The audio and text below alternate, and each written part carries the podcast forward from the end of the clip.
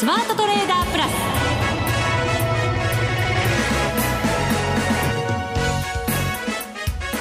全国のリスナーの皆さんこんにちは。内田まさです。ここからの時間はザ・スマートトレーダープラスをお送りしていきます。この方にご登場いただきましょう。国際テクニカルアナリスト福永博之さんです。こんにちは。よろしくお願いします。よろしくお願いいたします。はいもう11月も終わりの週になりました。はい。もうね今月もあと数えてもう指折り数えた数日。はい。師走ですよ、はい、もう来週からねいきなり12月に入りますが。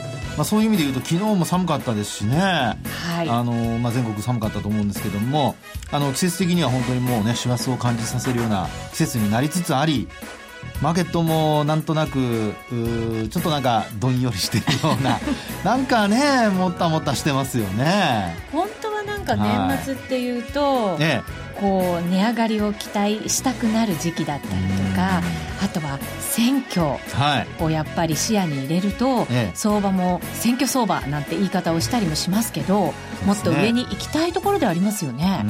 まあ過去のね相場とのアノマリーでいうとやっぱりこう株価高いっていうところあるんですけど、はい、ただまあ水準的に見るとですね過去の選挙ってみんな株価安いとこで 選挙やってるんですよね。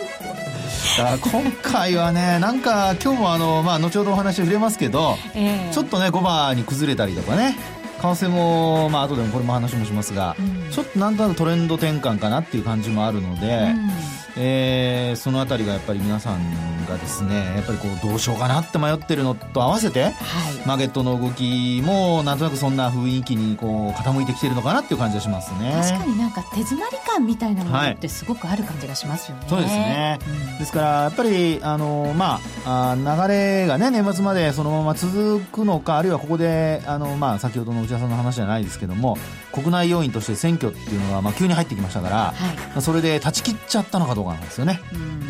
これがね、まあ、断ち切ってなければいいんですけども断ち切ってるってことになると、まあ、せっかくの流れを切っちゃったってことになりますんでね。その場合はうんその場合はちょっと気になりますよね。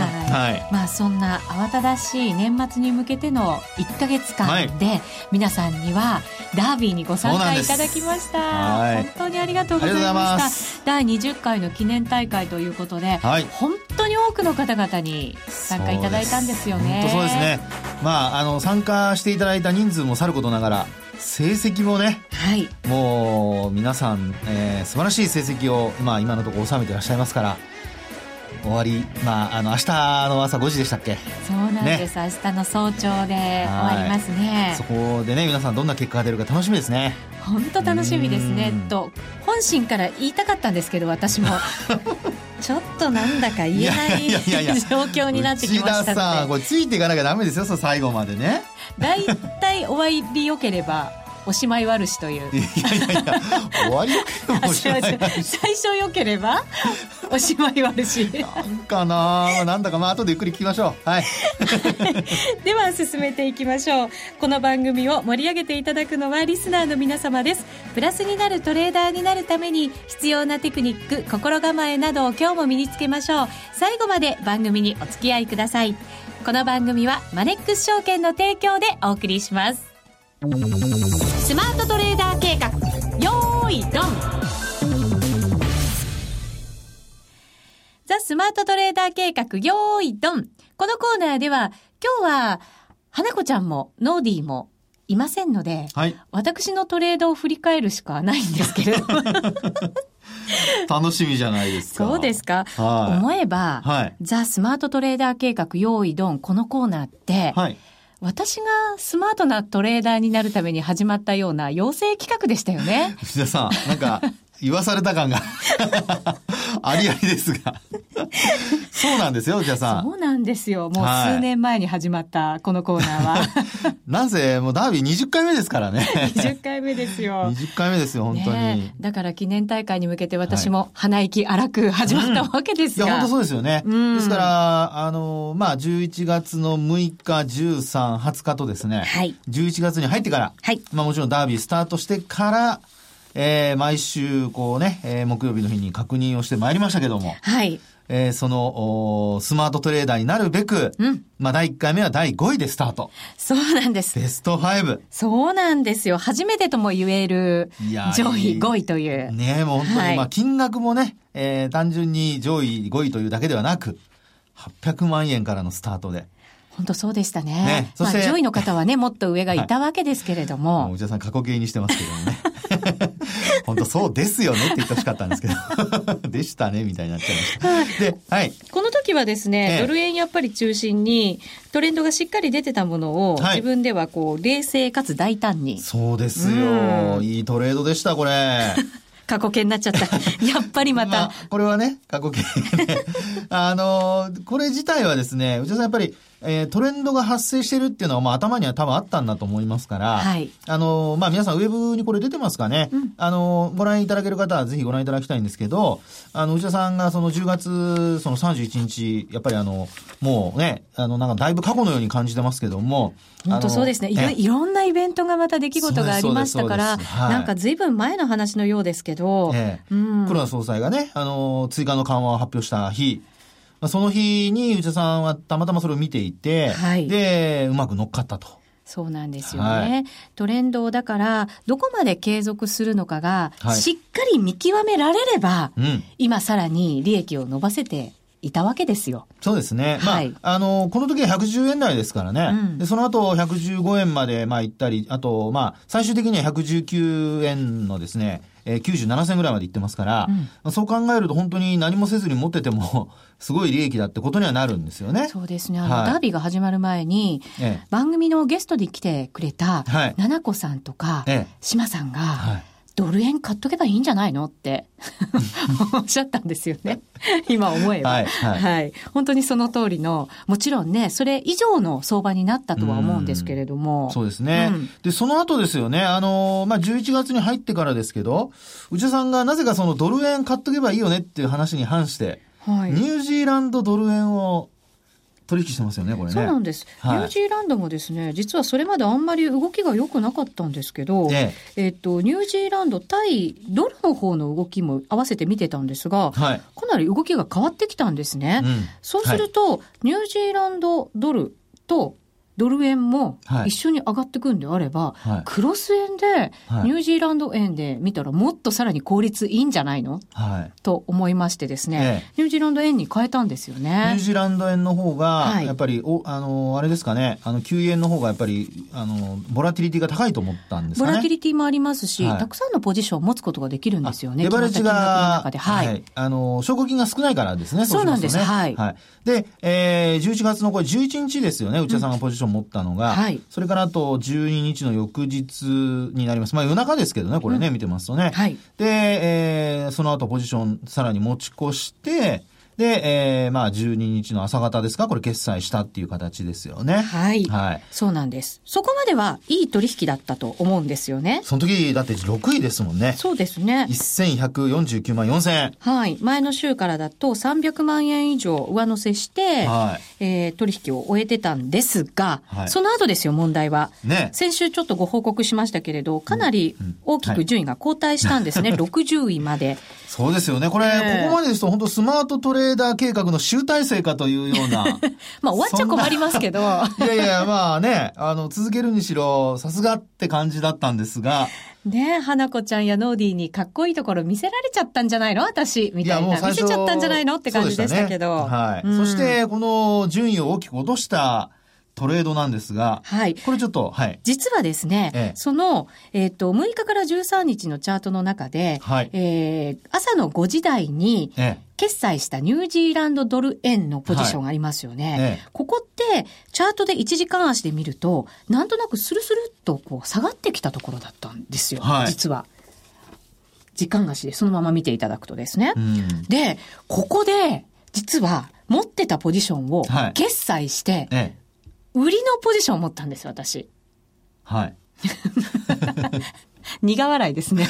いや、あの、あの、これはですね、あの、この放送、オンデマンドでもう一回、あの、何度も同じとこ聞いてもらうとよくわかると思うんですけど、えー、先ほどの内田さんの話からするとですよ、うんドル円が方向転換したんだったら、ニュージーも売っていいかなと思うんですけど、はい、ニュージーランドは一切確認せずに、あ、ごめんなさい、ドル円を一切確認せずに、ニュージーランド円のここの動きだけ見て、それで判断したってことですよね？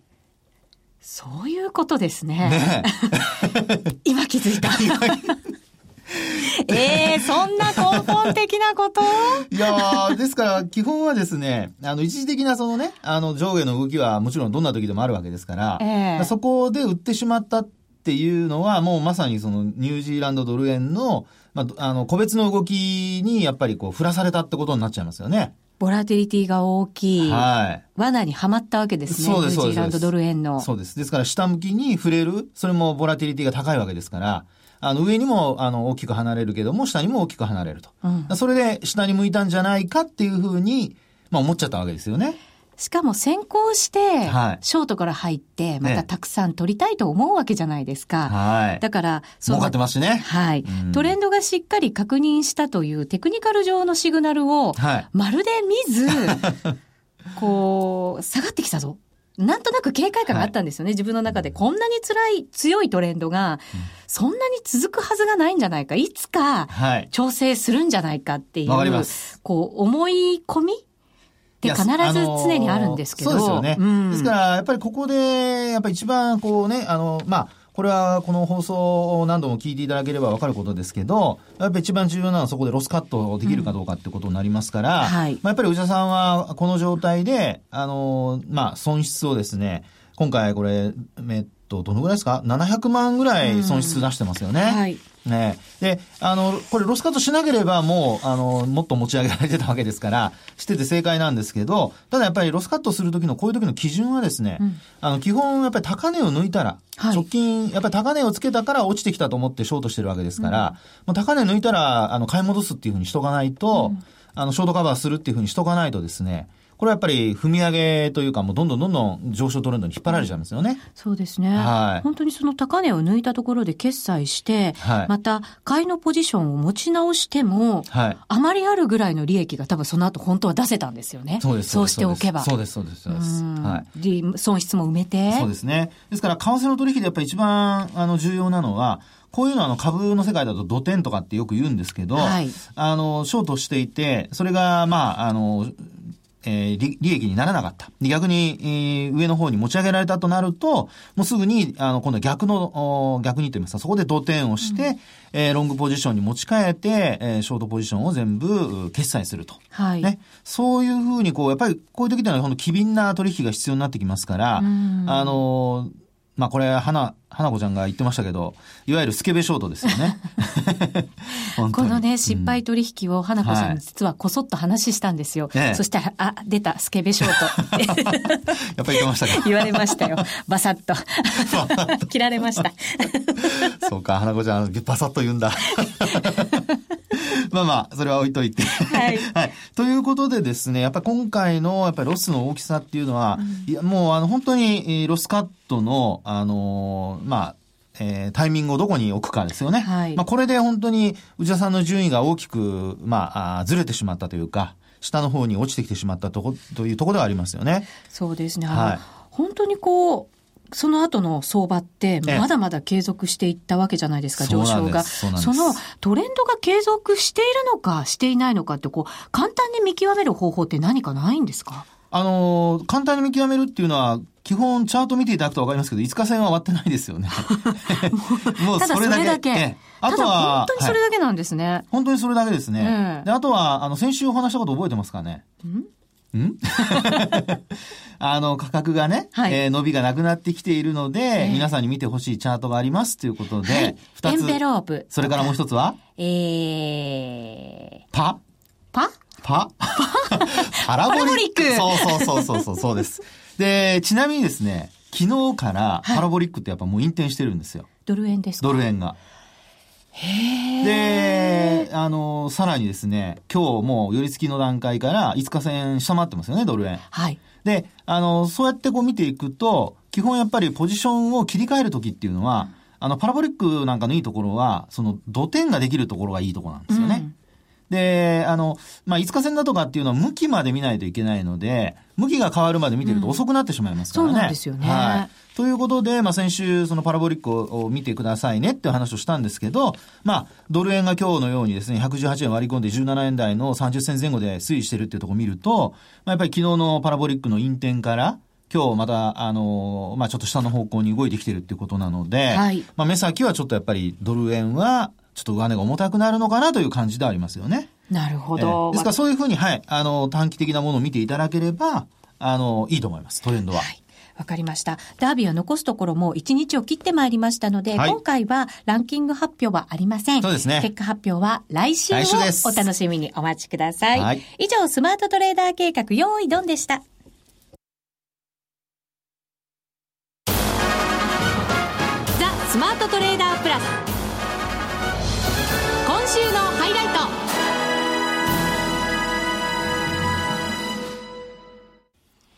さあ、ここからは、この後の相場の分析、はい、見通しなどを伺っていこうかと思います。はい。ドル円がもしかしたら反転した可能性が出てきたと。うん、そうですね。うん、あのーまあ、えー、さっきお話しました、やっぱり、あの、5日線だとかパラボリックっていうのは、もう本当短期のトレンドを表している指標になりますから、テクニカル指標。はい。短期なんですね。そうですね。はい。ですから、あの、いわゆるその、長期で、まあ、例えば120円いくとか、125円までいくとかっていう方が結構いらっしゃいますけども、えー、あの、そういう人が、あの、見てる期間っていうのは、例えば来年だとか、うん、まあ、要するに、あの、1週間後になるよって話ではないわけですよね。で、今、あの、先ほどの話に出てきた5日線だとかパラボリックっていうのは、もう本当にもう1週間だとか、うん、あるいはもうあの、再来週ぐらいまで2週間程度っていうところを見たときにどうなのか、あるいは今日どうなのかっていうのが、あの、今のお話している指標になるわけですね。それは1時間足、4時間足とかじゃなくて、日足で見ても、やっぱり短期の分析そうですね。ということになるんですね。そうなりますね。で、あの、もう1時間以下の、あの、時間軸で見るときにはもうこれはもうデートレになっちゃいますから、うんはい、まあ基本的にはですね、えー、日を、まあ皆さんがデートレしないのであれば、日足で見ていいと思いますね。はい、で、あのそういった中でですね、やっぱりあの、ドル円、あの、確かに円を買う材料はないんですけど、うんやっぱりあの、ドルをですね、これまでずっと買ってきてますからね。はい。ええー、ですから、ちょっとそういう意味では、あの、ここまでの、例えば、あの、経済指標を見ても、えー、昨日のアメリカの経済指標で、まあ、特にちょっと僕が注目してたのは、やっぱりあの、週間の新規失業保険申請件数ですね。はい、これが、まあ、あの、前々週ぐらいまでは20万人台だったんですけど、昨日はもう31万人ぐらいまで行ってましたよね。はい、ちょっとやっぱり、あの、踊り場になってきているのかなっていうのが一つと、うん、それからあと、あの、まあ、あ住宅関連の指標も昨日出たものはあまり良くなかったと。うんただ GDP は市区なの、あの GDP が出ましたけど、これは情報修正されましたね。市区だったので、まあ言ってみれば足元ではなくて、まあ過去の追認っていうことになりますよね。ですから、そういう意味では、あのアメリカの景気はもうしっかりしているんだけども、足元ではちょっと踊り場になってきている可能性が、まあ出てきていると。うん、で、さらに、あの、これから考えるとやっぱ寒波の影響だとかね、まあそういったことも考えないといけませんし、まあちょっとアメリカの方ではいろいろ、あの、まあ国内の暴動がちょっと起こったりだとかね、うん、いろんなそういう社会的な面でのですね、えー、まあ不安要素というのもあったりしますから、えー、まあそう考えると、まあ確かに円を買う材料はないんですけど、まあドルはじゃ、じゃあどうなのっていうと、逆に言うとこれまでずっと買ってきてますからね。はい。ですので、その反動でちょっとトレンドが変わる可能性があるのかなと。で、それが、まあ、あの、先ほどお話したようにテクニカル指標ですと、もう昨日の段階ですでに出てきているっていうところなので、はい。えー、短期的にはやはり、あの、ちょっとどこで下げ止まるのか。あの、もう一度、上値をトライするような状況になるのかっていうのは見極める必要があるのかなっていうふうには思いますよね。はい。これどうですか？どのあたりで一旦はこう止まるっていうふうに、まあもちろん一旦の調整であるということには変わらないとは思うんですけれども。そうですね。で、その場合ですね、えやっぱりあの、例えば、まあ皆さんがどういう移動平均線を使うかによるんですけど、あの、1日2日で止まるっていうのはもうよっぽど材料が出ない限りあまりないんですよね。はい。そうなると、やっぱ数日この下落が続くと考えた場合に、えー、例えば20日の移動平均線だとか、あるいは25日の移動平均線だとか、うん、まあ、そのあたりまで、あの、まあ、価格が、ドル円が下落してくる可能性は、まあ、ちょっと見ておいた方がいいのかなっていうふうには思いますね。うんえっ、ー、と、高値をつけた日を含めて、ここ3日間陰線がこう続いてるんですね。はい。ただし、幅はそれほど大きくなくて。そうなんですよ。じわじわという感じですね。ですから余計に、こうね、あの、まあ、えー、どうでしょうかね。やっぱりポジション、ロングポジションをこれまで変えなかった人は、ちょっと持って、それで含み損になるっていうような状況になっているのではないかなと、ちょっと推察しますけどね。上がってこないとそういう方々はまた含み損が少しずつ増えて、投げざるを得ないようなところまで来ますよね。来る可能性はありますよね。なので、えー、まあ、もしこれからポジションね、新たに作りたいと思ってらっしゃる方は、まあ、あまり、あの、大きくポジション持たずに、また戻ったらどうしようって考えるんじゃなくて、うん、戻ってからポジションを大きくしても十分、あの、利益出せると思いますので、要するにさっきお話したように、長期で見れば円安が続くとすればですね、はい、何も今ここで、あの、一気にこう、なんでしょうかね、ね、えー、反発するかどうかわからないところでリスクを取る必要ないですから、うん、そう考えると、まあ、あの、少しずつ、こう、試し、まあ、戻しに入ってから、ポジションを、こう、本格的に作ると。いうふうにした方が、うん、まあいいのかなっていうふうには思いますよね。うん、確かにこう、後から見て、はい、この大きなトレンドは本当にまだまだ、この時に買っても間に合ったよねって思うことって結構あるんですけど、はい、その時足元見てると、なんか買わなきゃとかポジション作らなきゃっていうふうに思いがちではあるんですけどね。ね。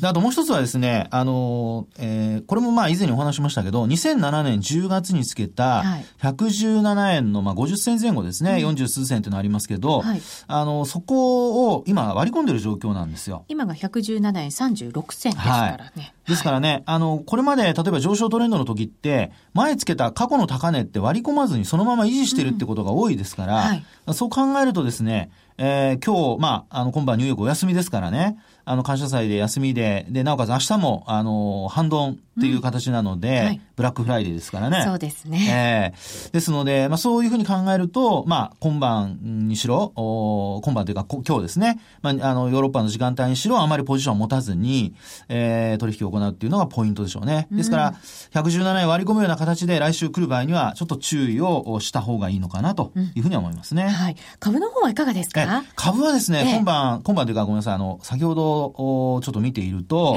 ええー、まあ、日中の動きをちょっと先ほど見てたんですけども、やっぱ5番に入ってから崩れましたよね。そうなんですよね。はい、相場がなんかあんまり強くない時って、5番ずるずるっと下がることって結構ありますよね。うんね。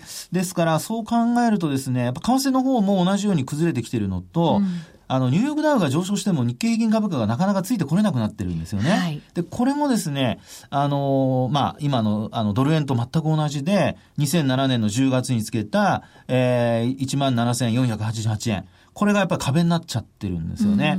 ですから、これからですね、両方やっぱり上がっていくためには、あの、まあ、今お話したように2007年10月の価格を、まあ、まあ、良ければ月末ですよね。うん、あの、12月に入ってからになります。11月はもう、あの、数日しかないので、抜ければもちろんいいんですけど、まあ、抜けられなかった場合に来月、うん、そこを抜いて終われるかどうかが、やっぱり、あの、来年に向けてのですね、上昇トレンドが続くかどうかのポイントになるんじゃないかと思いますね。うん、で、もし今月抜けられないとか、あるいは12月に入ってもなかなかそこに到達できないということになると、やっぱり高値が1万7500円ということになっちゃいますので。そうですね。はい、そこはなかなか抜けないんだっていう意識が強くなっちゃいますよね。ねまあ僕はあの、僕的には、あの、私的には1万7500円今年の高値なので。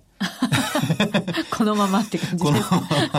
でも全然 OK なんですけど。いろんなところでこの話をしてるんですけど。でもいい意味で裏切ってくれるとね、それまたね。確かにね。抜けてほしいところありますけどね。えー、まあ、あの、そういう意味では、えー、まあ、ここまでの材料っていうのはある程度織り込んできてしまっているか、あるいは、まあ、それこそ選挙で、はい、えー、しっかり上がるような状況になるのかどうかね。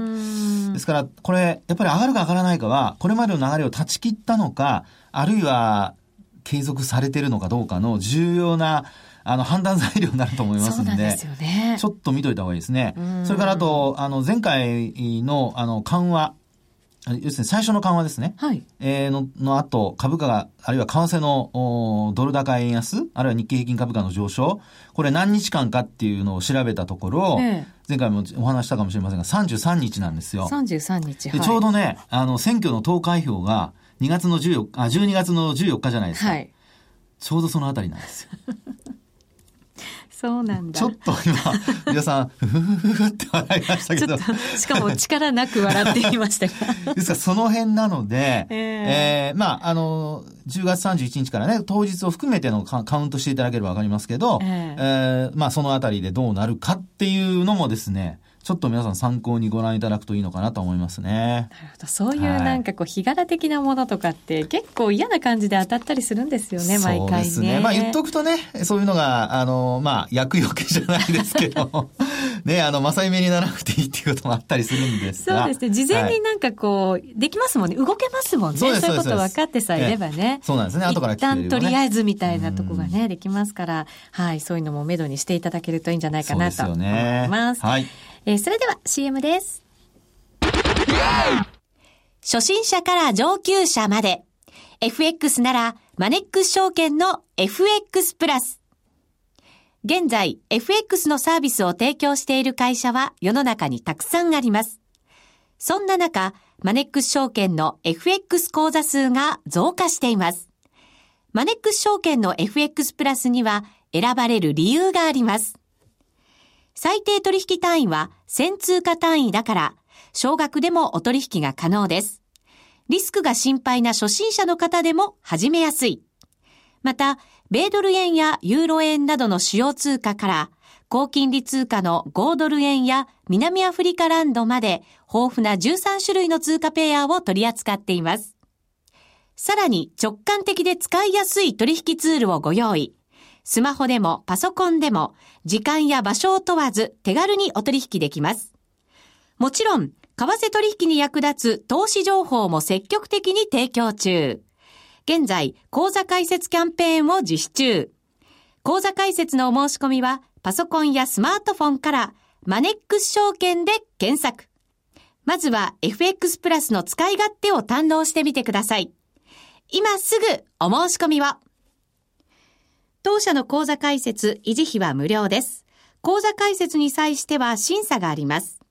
FX は予託した証拠金額より多額の取引を行うことができるレバレッジ取引であり、取引対象である通貨の価格や金利の変動により、予託した証拠金額を上回る損失が生じる恐れがあります。お取引の前には必ず、契約締結前交付書面の内容を十分お読みになり、リスク、手数料などをご確認ください。マネックス証券株式会社、金融商品取引業者、関東財務局長金賞第165号。